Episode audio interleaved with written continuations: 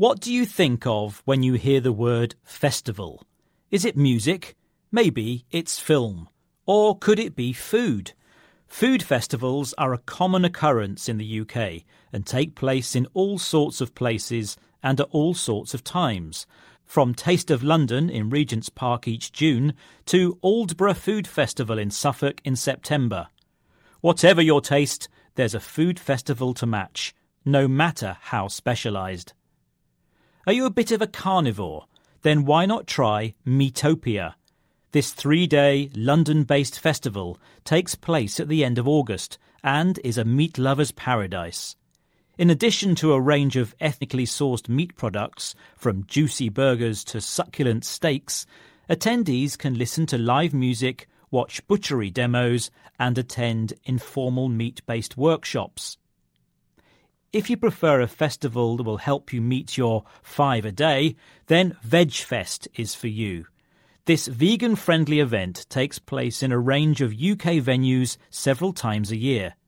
Here you can enjoy a wide selection of freshly prepared vegan food, learn culinary tips, and hear talks on nutrition to help you make the most of your plant based grub. If that weren't niche enough, what about a festival that is dedicated solely to marmalade?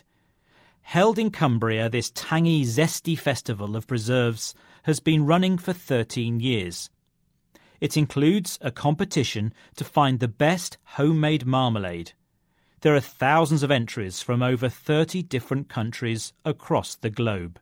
If you'd prefer something with a little more kick to it, then you could attend the Ginger and Spice Festival held in Market Drayton.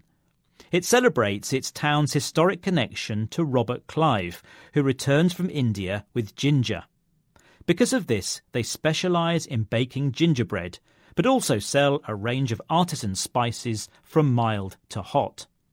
If you have a sweet tooth, then it could be that the National Honey Show, which started in 1921 and is the largest event of its kind, is the place for you to be.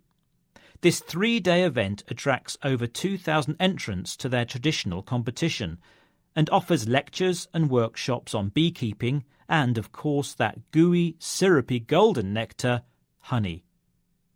While there's no accounting for taste, the UK has something to offer most people from large scale festivities to the smaller, more amateur gatherings.